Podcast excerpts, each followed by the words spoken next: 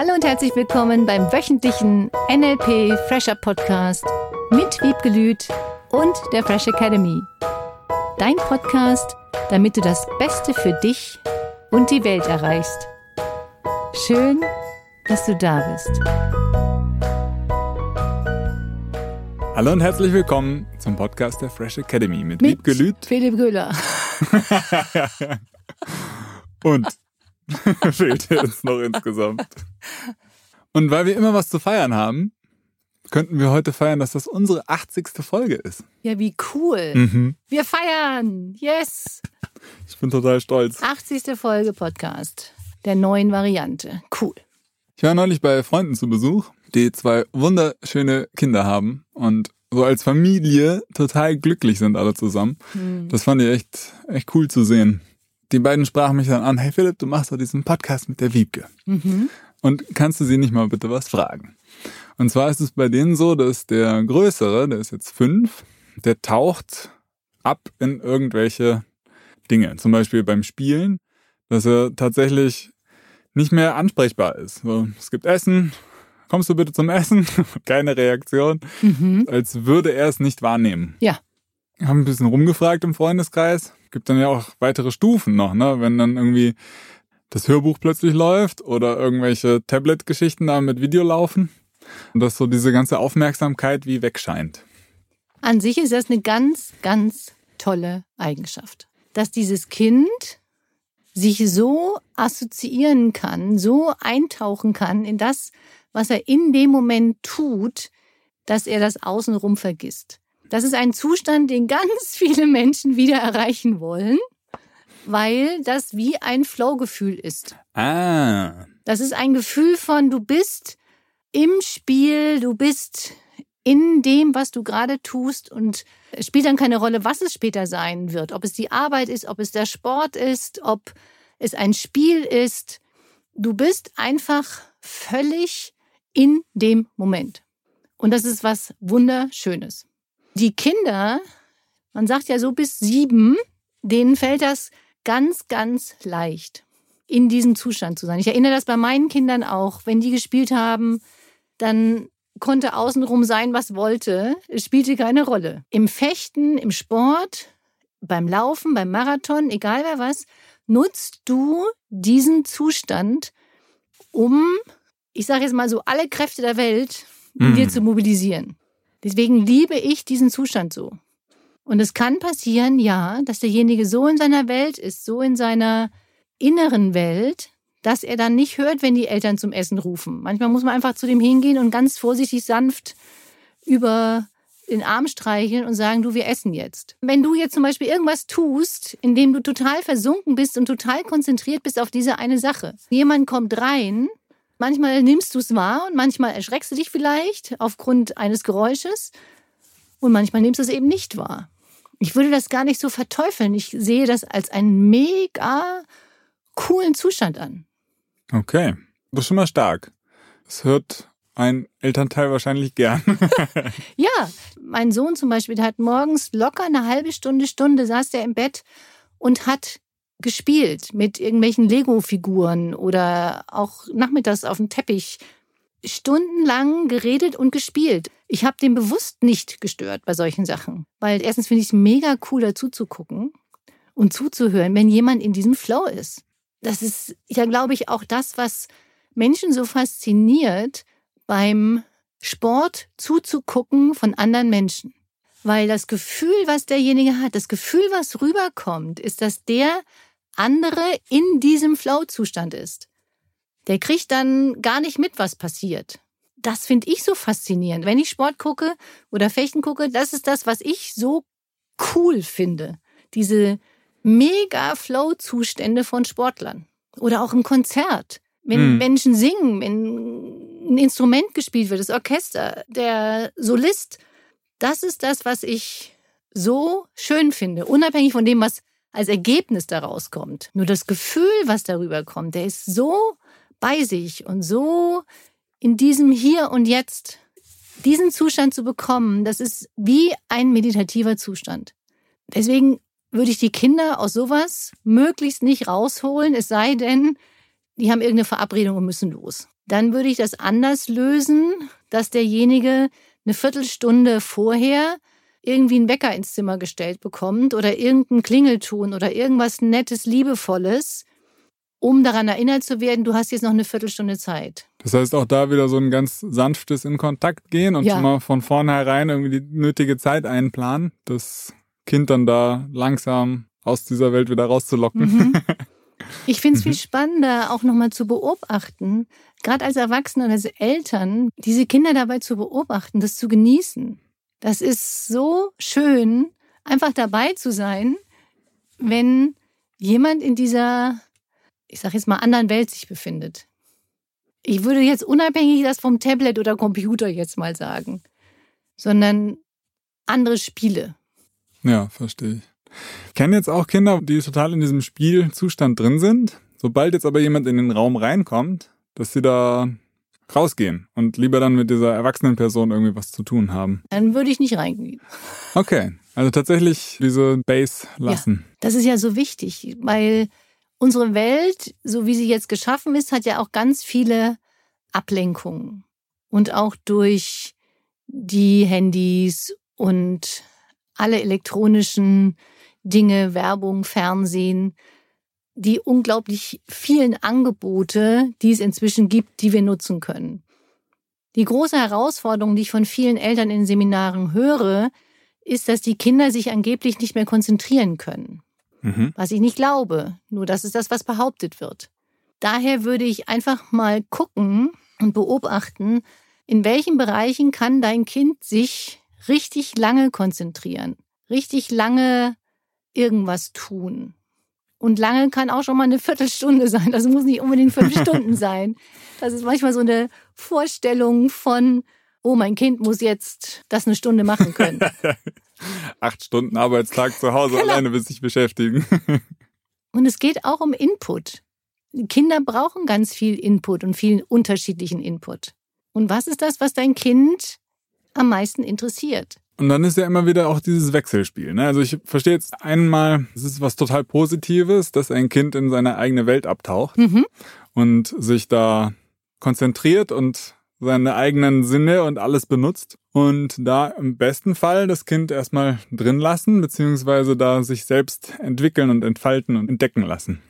Wenn ich jetzt darauf angewiesen bin, dass wir irgendwie in einer Viertelstunde los müssen oder 20 Minuten, dann lieber schon mal einen Schritt weit früher da irgendwie Bescheid geben. Vielleicht erstmal nur mit dem körperlichen Kontakt mhm. ähm, signalisieren, so hey, jetzt passiert gleich was. Dann gibt's auch so Situationen, wo das Kind da partout nicht raus will und sich wehrt und laut wird. Wie, wie geht man dann da damit um? Das kann ich gut verstehen, weil das Kind diesen Zustand so genießt. Dadurch ist alles was stört, wenn derjenige reinkommt und vielleicht erstmal Hallo sagt, das Auditive hören und dann vielleicht noch anfasst, gefühlt ein Herausreißen aus diesem wunderschönen, entspannten Trance-Meditations-Flow-Zustand. Es gibt unterschiedliche Reaktionsweisen. Das Kind ist vielleicht gefrustet, weil es da jetzt raus muss und versucht mit seiner Reaktion den Eltern gegenüber zu zeigen, will ich nicht, doof, mache ich nicht. Was verständlich ist. Jetzt gibt es die zwei Komponenten. Das Kind ist gefrustet, die Eltern noch nicht. ja. Fokus auf dem Wort noch. Das Kind darf lernen, und das ist das, was wir alle lernen dürfen in unserem Leben. Wie gehst du mit Situationen um, die dir nicht so gefallen?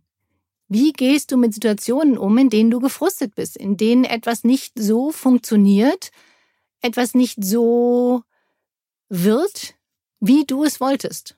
Viele Eltern wollen ihre Kinder beschützen vor diesem Frustgefühl, vor hm. diesem Wutgefühl, vor diesem sich wehren Gefühl, vor dieser Aggression, vor diesem Geschrei, was dann kommt. Verständlicherweise, weil wenn ein Elternpaar dieses auditive Laute nicht so mag, versucht es das möglichst zu unterdrücken, um es nicht oft erleben zu müssen.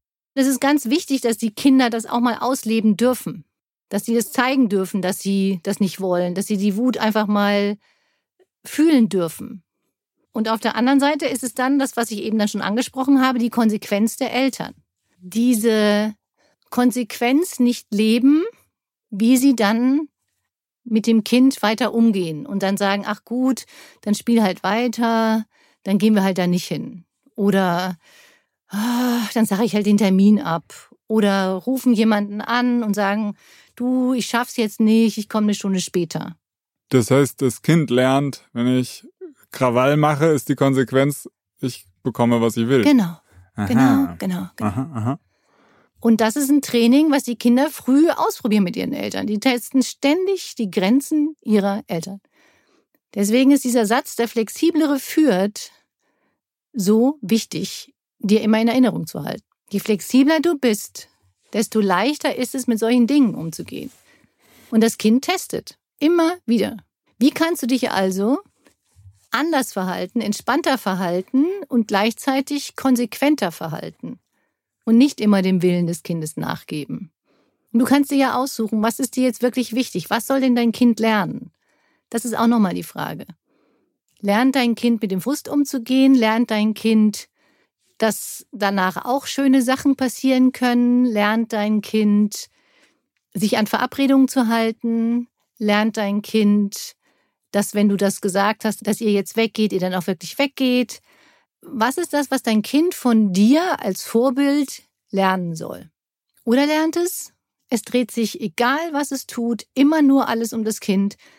Die Bedürfnisse der Eltern spielen keine Rolle. Das Kind, das Kind jetzt so, tanzt den Eltern auf der Nase rum, gibt ja so diesen schönen Ausdruck. Mhm. Je mehr die Eltern versuchen, dann konsequent zu sein, desto größer der Tanz. Du sagst jetzt, dass Kinder von früh an eigentlich immer schon austesten? Ja. Ist da irgendwo ein Alter, diese Konsequenz tatsächlich hm, schon da sein sollte? Weil wenn ich mir jetzt vorstelle, dass da jemand sein Kind so beschützt, wie du das eben erzählt hast, dass es bloß nicht diese negativen Emotionen fühlen braucht oder den Umgang damit lernen kann. Theoretisch bis 18 hat's ja Zeit. Dann 80 wolltest du sagen, oder? dann ist es volljährig, dann muss es aus dem Haus. ja, stimmt. Theoretisch könntest du ja auch länger noch zu Hause wohnen bleiben. Ich finde ja schon, dass es, äh, da kenne ich mich zu wenig aus, aber dass es im Kind doch verschiedene Stufen gibt der Entwicklung. Dass es noch nicht mit drei eingeschult wird, wird ja auch irgendwo einen Sinn haben, weil einfach noch nicht, glaube ich, die, die Kapazität soweit da ist. Die Frage ist halt, welche Kapazität. Ich kenne Kinder, die sind mit drei in der Vorschule. Und Kindergarten ist auch eine Art Vorschule, wo wir dazu gebracht werden, in Gruppen zu sein, mhm. in Gemeinschaft sich neue Verhaltensweisen anzutrainieren, Frust zu lernen. Was ist ja, wenn der dein Spielzeug hat, was du gerade haben möchtest? Oh ja. Gemeinsames Essen, abwaschen, Sachen wegräumen. Das ist eine Art Schule. Mhm. es gibt inzwischen Eltern, die auch die ganze Erziehung leider an die Kindergärtnerinnen übertragen und dann später auf die Lehrer. Hab ich neulich jemanden gehabt, die sagte, ja, wieso? Pff, die Kindergärtnerinnen haben das meinem Kind beizubringen, was Konsequenz ist. Ich sag, nein, das darfst du ganz genauso tun. Mhm. Das hat damit gar nichts zu tun. Und Kinder lernen ganz früh mit diesem Frust umzugehen. Wenn sie feststellen, dass sie irgendwas essen möchten und noch nicht können, weil sie die Zähne nicht haben. Ah. Und dann sagen sie, dann will ich aber essen, was der andere isst. Und es geht halt noch nicht. Unabhängig vom Alter entwickelt sich das anhand der Lebensumstände, ja. in denen Mensch gerade steckt. Ja, oder der möchte gerne Roller fahren und er kann auch nicht Roller fahren. Mhm. Er möchte gerne laufen und kann auch nicht laufen. Er möchte gerne Kettgar fahren und kommt einfach mit seinen Füßen nicht an die Pedale. ja. Das heißt, wir haben von klein auf ganz, ganz viele Dinge, in denen wir lernen dürfen, mit Frust umzugehen, mit den Dingen umzugehen, die noch nicht gehen. Und im Grunde lernen wir alle in diesem Kindalter auch an Dingen dran zu bleiben. Wenn Eltern ihren Kindern das immer abnehmen und immer für sie alles tun und immer alles so machen, dass das Kind es möglichst leicht hat und sich gar nicht mehr anstrengen muss, das ist schon eine Herausforderung. Ich habe neulich jemanden getroffen, das fand ich sehr spannend und sehr interessant, der sein Kind, als er in die weiterführende Schule kam, in den Fußballverein getan hat mit den meisten andersartigen Menschen und nicht in Deutschland geborenen Menschen. Mhm. Weil er sagte, ich bin der Meinung, dass du dich in deinem Leben sagte er dann zu seinem Kind, mit vielen verschiedenen Nationalitäten auseinanderzusetzen hast, mit vielen verschiedenen Denkweisen und Perspektiven. Und ich bin der Meinung, dass du das so am besten hinbekommst, indem du in einen Fußballverein gehst, wo nicht alle den gleichen Hintergrund haben, mhm. bei dem nicht alle die gleiche Sprache sprechen. Das war so eine bewusste Entscheidung, auch, dass er sagte, er wollte, dass sein Sohn sich auch in bestimmten Situationen anders durchsetzen lernt. Dann habe ich gesagt, das ist ja ein Hardcore-Training. Sagt er, nein, das war toll. Für ihn war es wirklich das Allerbeste, was ihm passieren konnte. Der hat dadurch so eine große Sicht auf die Welt bekommen, auch im Sinne von, wie andere Menschen ticken, dass nur weil jemand eine andere Sprache spricht oder anders erzogen wurde, nicht genauso liebenswert ist, nicht hm. genauso gut ist. Ich fand das wirklich toll. Ja, ist ja auch da wahrscheinlich wieder diese Beobachtung des eigenen Kindes und zu sehen, ob es da eine Herausforderung gerade hat, hm. mit der es umgehen kann und umgehen wird oder ob es total überfordert wäre und ein, ein totales Bootcamp-Programm plötzlich ja. unterliegt. Da sind ja auch nochmal große Abstufungen dazwischen. Ja, wenn ich mir überlege, ich bin sehr, sehr, sehr behütet aufgewachsen. Ich habe das nie mitbekommen, dass es irgendwelche Schlägereien gibt oder irgendwelche schrecklichen Sachen da draußen. Das war von der Koppel, wo wir Fußball gespielt haben, oder zum Fechtverein. Das war immer ein bestimmtes Umfeld. Und da gab es keine großen Schwierigkeiten auf menschlicher Ebene. Ich habe auch schon früher keine Nachrichten gucken wollen. Ich wollte diese schrecklichen Sachen, die es da draußen auf der Welt gibt, einfach nicht sehen und nicht hören. Ich bin auch weiterhin der Meinung, dass ich das nicht brauche.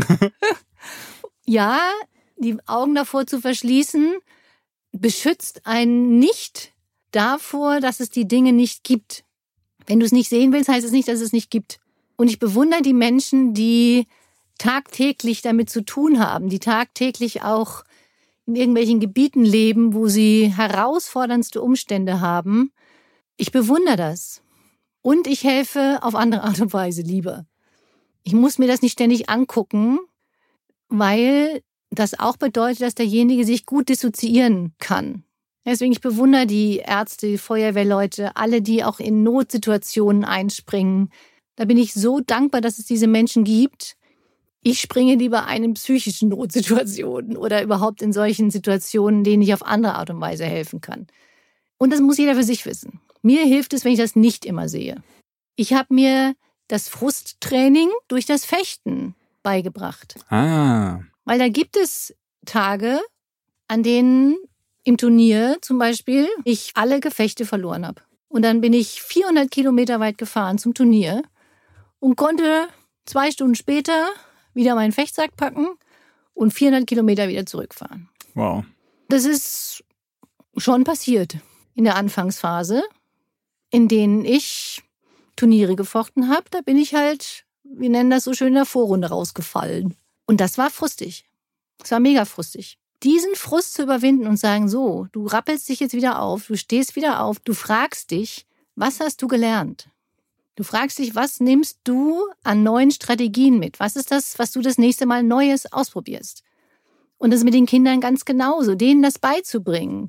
So, wenn irgendwas nicht so funktioniert, dann mit den Kindern zu reden und sagen, okay, du bist jetzt gefrustet. Was frustet dich? Einfach mal wirklich, dass das Kind das aussprechen kann. Und das Kind sagt dir, worum es geht. Oh, ich hätte am liebsten noch länger gespielt. Ja, das verstehe ich. Dieses Annehmen der Gefühle hm. die Gefühle anzunehmen und dann ja weiter zu fragen, wie glaubst du denn, dass du damit noch besser umgehen kannst? Oder was hilft dir denn, dass du dich jetzt besser fühlst? Und im ersten Moment kommt, Alex! und das mit dem Kind zu besprechen und das lernt so schnell. Die Kinder sind Lernmaschinen. Das ist so geil. Auch mit den Gefühlen. Die sind da so gut drin und so schnell drin. Was am meisten hilft, ist natürlich immer wieder darüber zu reden, darüber zu sprechen und auch als Eltern über die eigenen Gefühle mal zu reden. Weil das Kind das ja von dir lernt. Da sind wir bei der Unterstützungsaufgabe für diese Woche. Wenn du Kinder hast, dass du sie einfach mal diese Woche beobachtest, wie diese Kinder in den Flow kommen, wie sie in dieser tollen eigenen Welt leben. Vielleicht für die, die ein bisschen ältere Kinder haben, wenn du sie beobachtest, Gibt es noch andere Dinge, wie sie in den Flow kommen, ohne Computer und ohne Handy? Und wie kommst du in den Flow? Wie bekommst du diesen entspannten Zustand in dir hin, mit dir, dass du versunken bist in einer anderen Welt? Wenn du Karten spielst, Musik machst, was liest und einfach mal dich diese Woche beobachtest, damit du auch dann nicht nur bei deinen Kindern das unterstützen kannst, sondern auch bei dir. wenn du jetzt keine Kinder hast, dann beobachtest du dich einfach selbst. Oder auch, wenn du mit Kollegen zu tun hast oder irgendwelchen anderen Menschen, wie kriegen die das hin? Auch dich mal darüber zu unterhalten. Ich sag's immer wieder, ich gehe an den See und sitze einfach nur. Hab neulich jemand zu mir gesagt, Wiebke, so wie ich dich kennengelernt habe, hätte ich jede Wette verloren, dass du drei Stunden auf der Bank sitzen kannst. Würde ich auch unterschreiben. Und es geht, mhm. weil das genau diesen Flow-Zustand auslöst. Mhm. Ja. Deswegen guck noch mal hin, was ist das, was es bei dir ausmacht. Na, inzwischen verstehe ich es auch. Braucht ja dann auch alles eine Balance. Ne? Genau. Na, schön. Vielen herzlichen Dank. Danke dir, danke fürs Zuhören und viel Spaß beim Herausfinden deines Flow-Zustandes. Eine schöne Woche. Tschüss.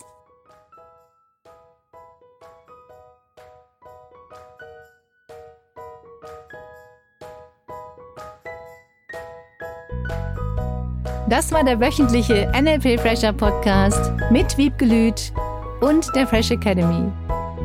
Dein Podcast, damit du das Beste für dich und die Welt erreichst. Danke fürs Zuhören und danke fürs Weiterempfehlen. Seminarangebote und weitere Informationen findest du in den Show Notes und natürlich unter www.fresh-academy.de. Ich freue mich auf dich.